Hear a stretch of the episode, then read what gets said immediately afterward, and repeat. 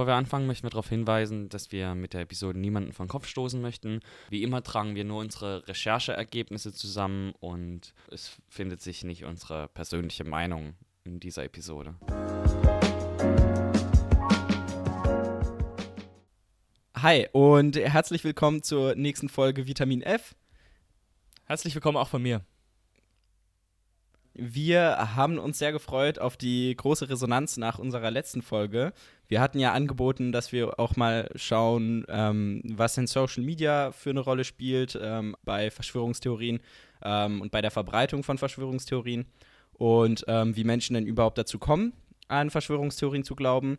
Der Frage sind wir jetzt eben auf den Grund gegangen. Genau, wir haben das letzte Mal festgestellt, dass ähm, Verschwörungstheorien Menschen einfach Sicherheit und auch Kontrolle über eine zunehmend komplexe Welt bringen und dadurch Antworten geben und Unsicherheiten nehmen. Ähm, Verschwörungstheorien bilden klare Feindbilder. Es gibt Gut und Böse in dieser Welt, die klar zu unterscheiden sind. Und das entlastet natürlich auch dann Menschen, die an diese Verschwörungstheorien glauben weil dann immer die Verschwörer, also eine, eine, Weltmacht oder wer auch immer der, der in Anführungszeichen Gegner dieser Verschwörungstheorie ist, die sind dann schuld. Und das entlastet natürlich auch von einer gewissen Verantwortung an komplexen Problemen auf dieser Welt. Und dadurch haben Verschwörungsgläubige dann das Gefühl der Erhabenheit und Überlegenheit auch gegenüber den normalen, äh, nicht an Verschwörungstheorien glaubenden Menschen. Und wie vorhin schon angedeutet, damit wir dann direkt mit der Folge jetzt anfangen, ähm, wie kommt es überhaupt dazu, dass Menschen an Verschwörungstheorien glauben? Ähm, also wie wir schon letztes Mal gezeigt haben, wie Ignaz schon erwähnt hat, geht es da um ein Gefühl von Sicherheit und Kontrolle. Aber wie kommt man überhaupt dazu, dass man dieses Gefühl irgendwie braucht? Ähm, also da wurden mehrere Studien gemacht und ähm, da gibt es zwei Schritte, die sich halt auch irgendwie überschneiden. Der erste ist halt wirklich, dass es so ein individueller Prozess ist. Also der Prozess startet immer mit ähm, einem nicht erklärbaren Event. Das muss jetzt kein Weltthema sein, das kann auch eine sehr persönliche Sache sein, aber das ist irgendwas, wo man eben die Kontrolle nicht drüber hat. Und dieses Event wird immer in Verbindung gebracht mit einem Gefühl von Bedrohung oder Desaster. Das heißt allgemein, dass man so ein Angstgefühl ähm, entwickelt. Und da ist es eben so, dass ähm, nicht alle Menschen gleich empfindlich sind dieser Angst gegenüber, dass manche eben stärker darauf reagieren. Und da gibt es verschiedene ähm, Ansätze, welche Menschen da jetzt stärker darauf reagieren. Vom British Journal of Psychology wurde ein Paper veröffentlicht. Da geht es darum, dass es eher Menschen trifft, die ein geringeres Selbstwertgefühl haben oder eben eher zynisch sind, die diese Angst empfinden und eher dazu tendieren, dann eben diesen Prozess quasi zu starten. Aber der Prozess, dass man Angst hat vor irgendeinem Event und ähm, ja nicht genau weiß, wie man damit umgehen soll und quasi nach einer Antwort sucht, ist ja nicht, ähm, heißt ja nicht direkt, dass man an wilde Verschwörungstheorien glaubt, ähm, sondern das Problem bei diesem Prozess ist, dass Menschen halt oft in zwei Fallen tappen. Ähm, die erste ist, ähm, dass sie Bestätigungsfehler begehen. Ähm, was ist denn überhaupt ein Bestätigungsfehler? Also ein Bestätigungsfehler wird in der Psychologie quasi als die Neigung genannt, Informationen so auszuwählen und so zu interpretieren, dass die halt die eigenen Erwartungen erfüllen. Also dass die einen eben bestätigen. Und daneben sehen wir, dass Menschen, die diesen Prozess starten, eine sehr starke kognitive Dissonanz auch haben. Und kognitive Dissonanz ist bezeichnet in der Sozialpsychologie einen als unangenehm empfundenen Gefühlszustand. Und der entsteht eben dadurch, dass ein Mensch unvereinbare Kognition hat, also quasi Wahrnehmung, Gedanken, Meinung oder Einstellung. Ja, vielleicht ein Beispiel für kognitive Dissonanz, weil das ja ein relativ komplexes Thema ist, ähm, hört sich auch irgendwie schon komplex an. Ähm, also ein Beispiel dafür wäre jetzt, wenn ein Fuchs irgendwas ähm, Leckeres zu essen sucht und er an einen Weinstock vorbeikommt und da irgendwie ein paar Trauben von essen möchte. So, aber der Fuchs ist jetzt eben zu klein. Das heißt, er kommt an diese, an, an, an die leckeren Früchte gar nicht ran, ähm, weil die einfach zu hoch für ihn hängen. Ähm, das heißt, er, er möchte die Früchte haben, er kann sie aber nicht haben. Und als Reaktion ist er so ein bisschen genervt und sagt dann halt so, ja, die Trauben, die sind ja ohnehin sauer und die würden ja gar nicht schmecken, deshalb brauche ich die auch gar nicht essen und geht dann quasi wieder. Also das ist so ein bisschen ein Paradebeispiel für kognitive Dissonanz.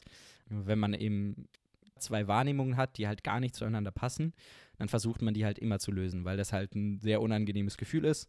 Und das passiert dann eben auch oft bei diesem Prozess, um dieses Angstgefühl quasi zu lösen.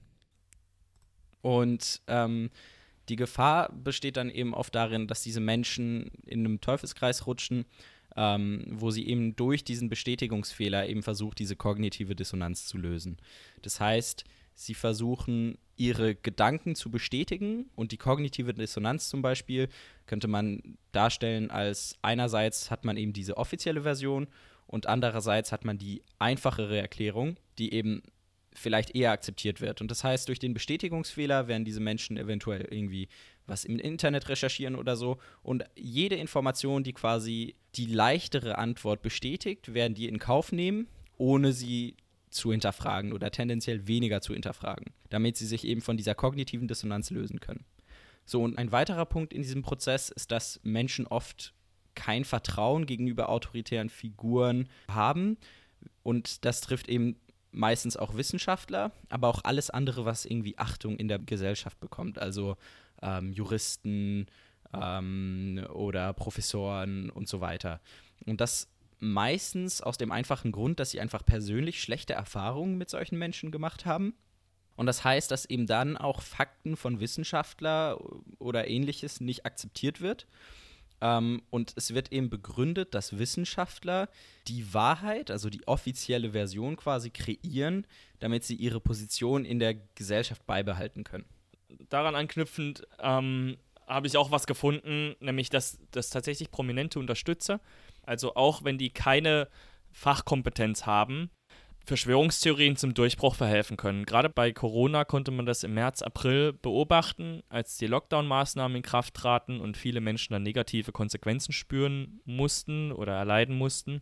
Und diese prominenten Unterstützer haben Verschwörungstheorien zu einem starken Aufschwung verholfen, weil die Berichte von Medien über diese Falschaussagen von den Prominenten die haben eine große Reichweite und dadurch erreichen die Verschwörungstheorien tatsächlich noch mehr Menschen. Also auch wenn die Medien darüber berichten, dass das falsch ist, ähm, befeuern sie dadurch das noch weiter. Und diese Prominenten haben auch ohne eine Fachkompetenz zu haben, haben die eine gewisse Autorität, eine gewisse Deutungshoheit für viele Menschen, weil Prominente natürlich in, in der Öffentlichkeit stehen. Und was wir dann sehen, ist, sobald man halt in dieser Situation ist ähm, und quasi sich so eine Meinung gebildet hat, sage ich jetzt mal, ähm, will man natürlich die auch bestätigt bekommen. Und äh, dann suchen halt Menschen oft Akzeptanz in, in Gruppen, ähm, was ja auch völlig normal ist. Und dann fängt man quasi an, ich sage ich sag jetzt mal, zu googeln, ähm, ob es da andere Leute gibt, die die gleiche Meinung haben, weil es ja oft dann gesagt wird, so, ja, es kann ja nicht sein, dass ich der oder die Einzige bin, die davon weiß. Also es ist ja nicht daran zu glauben, aber die halt davon weiß, dass es in Wirklichkeit so wäre. Ähm, und da spielt eben Social Media seit ein paar Jahren eine sehr starke Rolle. Was hast du denn dazu gefunden, Ignaz? Ja, also davor war es ja tatsächlich so, also Verschwörungstheorien gab es immer, aber die waren in ihren eigenen kleinen Kreisen und ähm, die sozialen Massenmedien wie Facebook, ähm, Twitter ähm, oder auch YouTube ähm, machen es natürlich möglich, eine, eine, große Reichweite zu erreichen, auch unter Leuten, die sonst gar nicht mit Verschwörungstheorien zu tun hatten. Und dabei ist es dann auch so, also zum Beispiel auf Facebook, die Posts auch von unseriösen Quellen, die sehen natürlich sehr, sehr professionell aus. Ähm, das heißt, da braucht es eine, eine, andere Form der Medienkompetenz, weil man auch einfach das entlarven muss. Ähm, und die, die Plattformen selbst spielen auch eine große Rolle. Also schnelle Reaktionen sind mehr belohnt als tiefe Reflexionen von Content. Das heißt, dass äh, kontroverser Content mehr Reichweite hat und auch von dem, vom Algorithmus gepusht wird. Weil auch eine negative Reaktion ist eine Reaktion, die natürlich von beispielsweise Facebook gewünscht ist. Als normaler, sagen wir mal, neutraler, sachlicher Content, der eher weniger Emotionen hervorruft. Und Dazu kommt auch, dass Menschen auf Social Media ein anderes Mindset haben. Also die Plattformen werden genutzt, um mit Freunden zu interagieren, auch zunehmend, um sich zu informieren, aber die Einstellung gegenüber den Plattformen ist freundlicher, was dann auch die, die Reflexion des Contents, den man auf dieser Plattform konsumiert, äh, beeinflusst. Und das zwingt aber auch seriöse Quellen, wie beispielsweise Printmedien, also wie zum Beispiel den Spiegel, dazu, dieses Spiel dieser Netzwerke mitzuspielen, weil sie sonst dort niemanden erreichen. Das heißt, es wurde auch festgestellt, dass die Nachrichten von seriösen Printmedien auf diese Facebook-Logik zugeschnitten sind und den seriösen Inhalten ähneln. Also Themen und Überschriften, die sie dort einstellen, die sind deutlich emotionaler und trivialer als im Magazin selbst oder auf deren eigenen Website. Was dazu noch kommt, ist, dass wenn wir normalerweise Medien konsumieren, die wir kennen, dann können wir die einordnen. Also wir können einordnen, ob gewisse Zeitungen eher rechts oder links sind oder ob die eher seriös oder unseriös sind. So haben zum Beispiel Boulevardzeitungen bei den meisten Menschen genießen die weniger Vertrauen, weil man weiß, okay, ähm, da könnte der Wahrheitsgehalt geringer sein. Aber gerade auf so Social Media haben wir dann auch viele kleine Quellen, oft unseriöse Quellen, die professionell aussehen, aber nicht bekannt sind. Das heißt, die genießen einen gewissen Vertrauensvorschuss, einfach weil die Menschen, die diese Medien konsumieren, in dem Moment diese noch nicht einordnen können. Zu den Quellen haben wir auch ähm, eine sehr interessante Studie gefunden von der Harvard Kennedy School. Und da wurden über 11.000 URL-Links ähm, auf Facebook, Twitter, Reddit und 4chan ähm, zwischen Januar und März 2020 ähm, angeschaut die über den Ursprung von Corona berichten.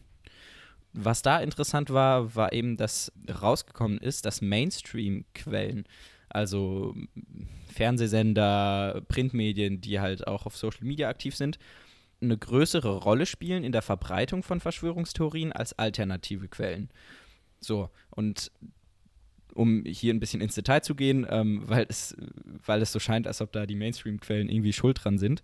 Ähm, also 83 Prozent von diesen Links, die Verschwörungstheorien bestärken, stammen von alternativen Sourcen wie ähm, Breitbart oder ähm, Blogs, ganz einfach.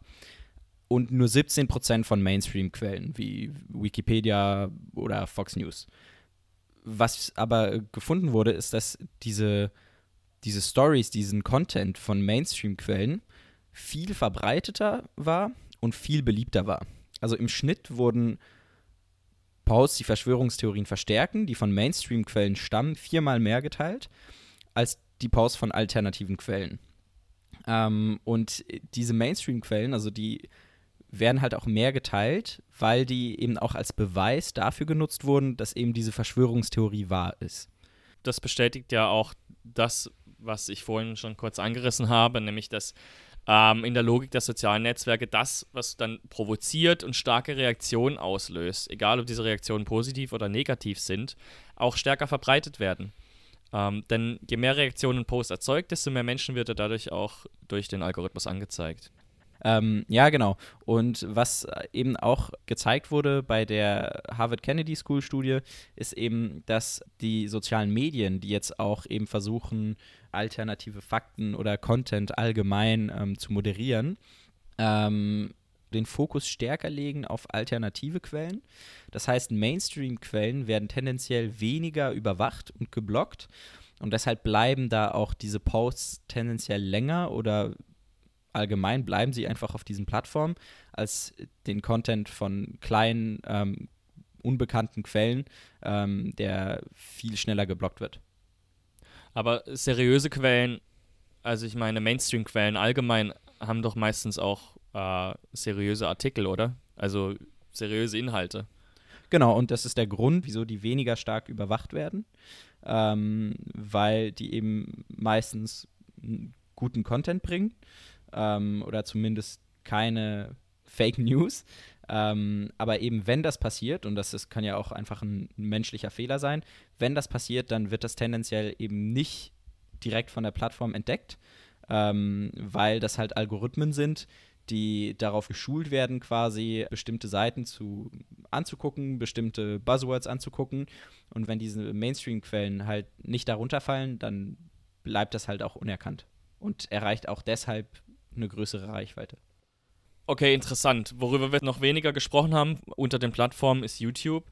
Ähm, YouTube spielt tatsächlich eine relativ große Rolle, wenn es darum geht, Menschen in diesen Sog der Verschwörungstheorien zu holen. Und da geht es dann auch weniger um Mainstream-Medien, also das sind dann vor allem alternative Quellen. Was bei YouTube interessant ist, ist diese Autoplay-Funktion. Also, dass nach einem ausgewählten Video automatisch ein nächstes vorgeschlagenes Video kommt. Ähm, tatsächlich sind 70% der Inhalte, die auf YouTube abgespielt werden, über Autoplay aufgerufen. Also nicht mal willentlich ausgewählt. Und diese Autoplay-Funktion, die lässt Menschen relativ schnell abdriften. Also Videos, die nur tendenziell rechte Inhalte verbreiten, können einen dann durch die Autoplay-Funktion ganz schnell zu einschlägigen Verschwörungstheorien bringen, weil der Algorithmus so konzipiert ist, dass er uns zu radikaleren Inhalten bringen möchte. Ähm, es gibt Studien, die zeigen, dass man zum Beispiel auf YouTube mit wenigen Klicks bei Verschwörungstheorien landet, auch wenn man relativ neutrale Suchwörter eingegeben hat. Denn auch auf YouTube gilt, Inhalte, die Reaktionen auslösen, sind gut für die Anbieter. Ob das dann positive oder negative Reaktionen sind, spielt erstmal gar keine große Rolle. Denn das bringt Klicks und hilft auch Menschen länger auf den Seiten zu halten. Denn auch wenn man sich über Content aufregt und widerspricht, man schreibt Kommentare, das ist alles auch Engagement und bringt dadurch auch Werbeeinnahmen. Und darum geht es ja letztendlich. Ähm, YouTube hat tatsächlich ein besonderes Interesse an Verschwörungstheoretikern, denn ihr Engagement, also der Umfang und die Intensität der Interaktion von Verschwörungstheoretikern mit der Plattform, ist besonders hoch. Und dadurch haben Empfehlungen von Verschwörungstheorien auf YouTube zunehmend auch öffentliches Interesse erweckt. Also Menschen haben sich daran gestört, dass ähm, YouTube so funktioniert und dass YouTube tatsächlich auch extremere Inhalte ähm, auf ihrer Plattform unterstützt.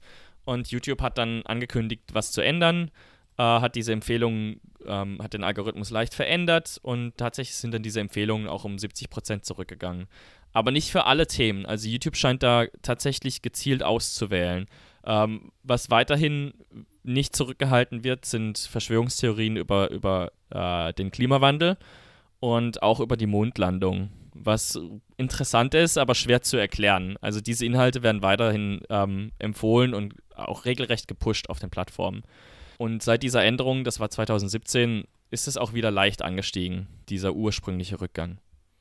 Also quasi das, was wir wahrscheinlich alle schon mal erlebt haben, dass wir kurz irgendwie ein Video auf YouTube angucken wollen und dann irgendwie zwei Stunden später immer noch auf YouTube sind. Ähm, ja, und irgendwelche, Videos anguckt, die einen eigentlich gar nicht interessieren, ähm, kann auch potenziell dann eher gefährlich werden. Genau, und das hat ja jeder schon festgestellt, dass irgendwann das vorgeschlagene Video nichts mehr mit dem ursprünglichen Video zu tun hat. Das muss ja nicht extremer sein, aber äh, es zeigt prinzipiell die Funktionsweise, dass der Algorithmus gerade durch die Autoplay-Funktion steuern kann, was für Inhalte wir uns ansehen. Ja, und äh, also es ist ja, das ist ja ein Problem. Und du hast ja auch schon gesagt, dass YouTube da irgendwie schon ähm, was an diesem Al Algorithmus getan hat. Aber gibt es denn da eine allgemeine Lösung, die, ich sag mal, relativ einfach wäre umzusetzen? Also die Plattformen allgemein möchten ja den Content trotzdem noch erlauben. Ähm, möchten nicht zu sehr in eine Regulierung reinkommen, was erlaubt ist und was nicht. Und die Forschung zeigt auch, dass es sehr problematisch ist, quasi Fact-Checking in, Form von eigenen Berichten zu machen. Also habe ich ja vorhin schon angesprochen, wenn jetzt seriöse Quellen ähm, sich ranmachen und Fact-Checking von Verschwörungstheorien machen und ähm, vollständige Berichte über eine Verschwörungstheorie machen und ähm, darin quasi entlarven, was daran alles falsch ist. Damit überzeugen sie nicht die Verschwörungstheoretiker, dass das falsch ist, aber geben dieser Theorie natürlich eine enorme Reichweite. Also die Forschung hat gezeigt, dass das eigentlich nicht die optimale Lösung ist. Denn bei den Menschen bleibt letztendlich nicht die sachliche Widerlegung hängen, sondern eher die emotional dramatisierende Verschwörungstheorie.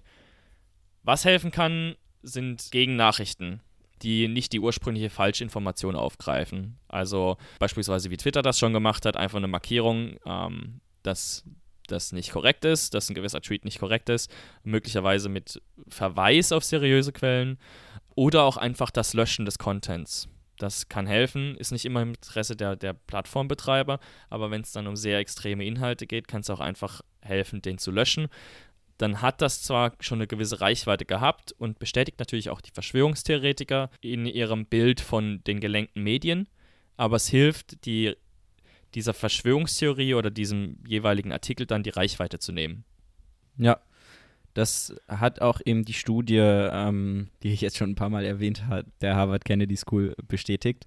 Ähm, die haben tatsächlich gezeigt, dass das Moderieren von Inhalten, also wie du gesagt hast, Ignaz, ähm, einfach äh, ja so ein kleines einen kleinen Satz darüber schreiben über einen Post, dass das keine faktenbasierten Informationen sind ähm, oder auch einfach, wie gesagt, das Blocken oder das Löschen ähm, eben, dass das Moderieren von diesen Inhalten die Wahrscheinlichkeit, dass diese Posts ähm, über Verschwörungstheorien ähm, oder die halt Verschwörungstheorien bestärken, auf der jeweiligen Plattform wieder auftauchen, aber auch, dass sie auf anderen Plattformen auftauchen, enorm sinkt. Ähm, für Facebook und Reddit zum Beispiel sinkt die Wahrscheinlichkeit, dass eben sowas passiert, um 90 Prozent. Bei Twitter ist, sind es aber nur 10%, aber das liegt zum Beispiel auch an der Natur von Twitter, wo Retweets sehr schnell passieren ähm, und eben Posts dann auch ja, rasant geteilt werden und, und viral gehen. Das Problem ist also eben, dass Content viral gehen kann, bevor es überhaupt erkannt wird und dann auch runtergenommen werden kann. Und bei Twitter zum Beispiel, wenn das so schnell geteilt wird, dann ist es schwierig, das halt auch ja, alles wieder zu verfolgen und alles, jeden einzelnen Post runterzunehmen.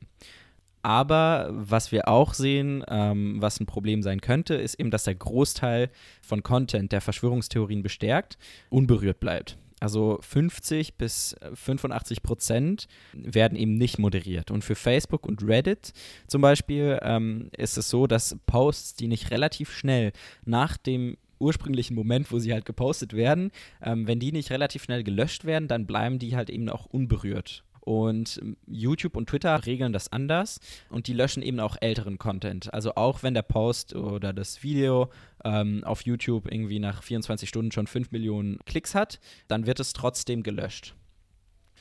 Das heißt, der zweite Prozess oder dieser ganze persönliche Prozess, sagen wir mal, der passiert nach diesem Angstgefühl, weil ein unerklärliches Event irgendwie ähm, im Leben geschehen ist, wird stark von sozialen Medien bestärkt, oder? Also dieses, das, was wir ganz am Anfang gesehen haben, diesen Bestätigungsfehler, den kriegen Menschen dann auch auf Social Media stark mit, weil die sozialen Medien eigentlich einem dann genau das zeigen, wonach sie suchen.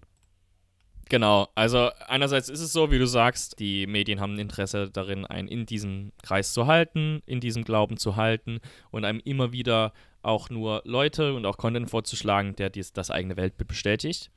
Die andere Seite ist aber, dass die sozialen Medien tatsächlich auch eine aktive Rolle spielen. Also es ist ja nicht nur so, dass sie einen in dieser Bubble halten, sondern auch ein valides Interesse daran haben, Leute in diese Verschwörungstheorien reinzuziehen und das teilweise aktiv befördern.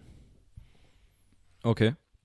Dann ist es ja vielleicht wichtig, wenn wir jetzt auch zum Schluss kommen, dass wir vielleicht nochmal betonen, dass wir eben sehen, dass jeder eben Verschwörungstheorien zu Opfer fallen kann. Und wahrscheinlich hat jeder von uns schon mal mit verschwörungsangehauchten Gedanken, nenne ich das mal, gespielt. Wir hatten es ja letztens drüber, Ignaz, also das passiert ja ganz schnell, schon nur, wenn man irgendwie die Frage stellt, so ja, ähm, glaubst du, dass es noch andere gibt als die Regierungen, die irgendwie die Stricken ziehen ähm, in westlichen Ländern? Man kommt ja sehr schnell in solchen Gedanken rein, oder? Also da kann wirklich jeder zu Opfer fallen. Ich glaube, das ist, das ist wichtig, dass es nochmal betont wird, ähm, auch wenn wir gesehen haben, dass es bestimmte ja, Indikatoren dafür gibt, ähm, dass vielleicht manche eher Verschwörungstheorien zu Opfer fallen können. Ähm, tatsächlich kann das einfach jedem passieren. Und das haben wir ja auch in der letzten Folge gesehen, dass Verschwörungstheoretiker einfach weit verbreitet sind über die ganze Gesellschaft hinweg. Ja, also gerade auch das Beispiel, was du gerade genannt hast, wenn es darum geht, ob noch jemand anders außer der Regierung Einfluss nimmt so, das sind schon erste Zweifel. Da würden auch relativ viele Menschen noch mit einstimmen und sagen, okay, da haben sie auch gewisse Zweifel, dass noch andere, zum Beispiel nur Lobbyverbände, Einfluss nehmen. Und das ist halt ein schleichender Prozess, wenn das dann halt extremer wird und dann tatsächlich valide Verschwörungstheorien zur Erklärung herangezogen werden. Und also jede Theorie wird auch immer ihre Plattform haben. Ähm, ähm, ob es jetzt Chemtrails sind, ob es äh, Klimaleugner sind oder ähm, QAnon. Es geht, die werden immer ihre eigenen Portale haben aber soziale Massenmedien wie Facebook, YouTube, Twitter, die haben gerade in der Vergangenheit stark zur Verbreitung von diesen Theorien beigetragen, haben das äh, massentauglich gemacht und auch einer breiten Bevölkerung äh, zur Verfügung gestellt und verfügbar gemacht. Gerade auch Menschen, die davor gar keine Berührungspunkte mit Verschwörungstheorien hatten. Ja, wie ich gesagt habe, das liegt halt daran, dass der Algorithmus extreme Inhalte fördert. Ähm, allerlei Quellen sehen zunehmend professionell aus, ähm, immer seriöser und auch Mainstream-Medien passen ihre Inhalte ähm, den Regeln des Algorithmus an, wodurch dann auch ähm, ihre, deren Inhalte oft emotionaler oder trivialer werden. Was ich dazu aber noch sagen möchte, ist, ähm, das klingt jetzt alles relativ negativ und wir befassen uns allgemein als Gesellschaft gerade während Corona sehr viel mit Verschwörungstheorien. Aber der Anteil der Menschen, die in Verschwörungen glauben, ist heute viel, viel geringer, auf dem niedrigsten Stand. Ähm, wahrscheinlich seit den Hexenprozessen. Ähm, Verschwörungstheorien waren früher äh, wesentlich weiter Mainstream und viel gängiger. Okay, ja, ähm, dann hoffen wir natürlich, dass wir auf die Frage äh, antworten konnten ähm, und ja, dass wir euch diesen Prozess zeigen konnten. Ähm, erstens, was mit einem passiert, ähm, was vielleicht eventuell die ersten Anzeichen sind und ähm, ja, was soziale Medien dann quasi dazu beitragen, ähm, dass Verschwörungstheorien ähm, so erfolgreich sind. Vielen Dank euch fürs Zuhören. Wir hoffen natürlich, dass die Folge euch gefallen hat. Wir wünschen euch schöne Festtage, auch wenn sie dieses Jahr ein bisschen anders ausfallen. Und ähm, ja, auch dir, Ignaz, vielen Dank für die Zeit. Und wir freuen uns schon auf das nächste Jahr mit der nächsten Folge. Vielen Dank fürs Zuhören. Auch ich freue mich aufs nächste Mal und frohe Weihnachten und schöne Feiertage.